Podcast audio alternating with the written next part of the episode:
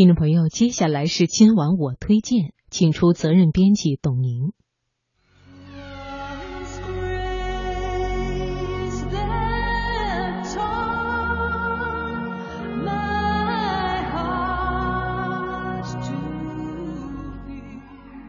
月色如水，春秋意境，品读天下，聆听永恒。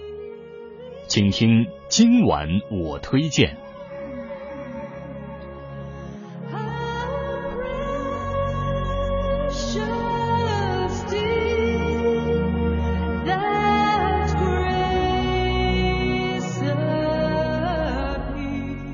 在欧洲。有好些个袖珍国，他们人口少，面积小，有的简直不及中国一个镇、一个乡的规模。然而，他们确确实实是一个国家。今晚我推荐来分享文章《钥匙孔里看三国》。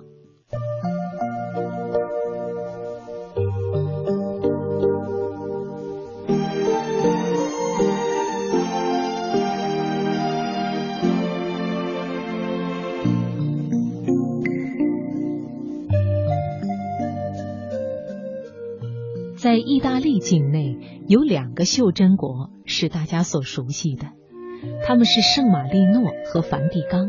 前者在意大利东北部，后者则在意大利首都罗马城的西北隅，形成了国中之国和世中之国。其实，在罗马城里还有一个更小也更特别的国家——马耳他骑士团国。因为它实在太不起眼、太微不足道了，所以一般人都不大知道它。马耳他骑士团国说是一个国家，实际上不过是一个不大的花园宅院。尽管它比袖珍国还袖珍，连一个国家的基本形态都不具备，却得到欧洲许多国家的承认，拥有自己的主权。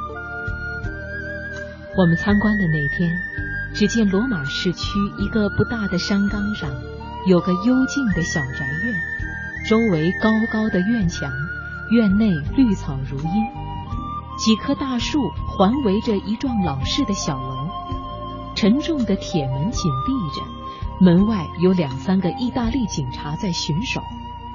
导游朋友说：“别看这是一座小宅院，却是一个有光荣历史的国家。”意大利政府的权力不能进到他院墙之内。据说马耳他骑士团国原来是欧洲历史上一个著名的宗教团体，因为保护过基督教而受到欧洲各国教徒的尊崇，曾经一度进驻并且租借过马耳他岛。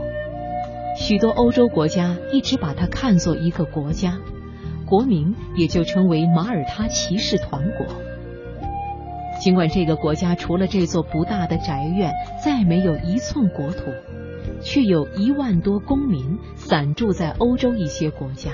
他们既是马耳他骑士团国的公民，同时还保留着所在国的国籍，其中的大多数均为自己所在国政界、财界的名流。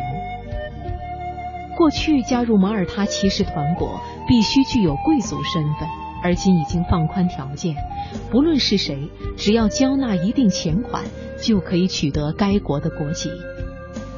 有意思的是，这座宅院的大门和梵蒂冈的彼得大教堂是在一条直线上。从大门的钥匙孔里，正好看到彼得大教堂那驻地一百三十八米的雄伟圆穹。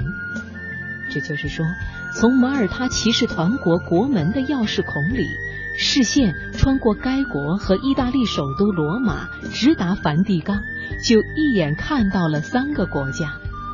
这在罗马自然成为引起游人兴味的一个景观。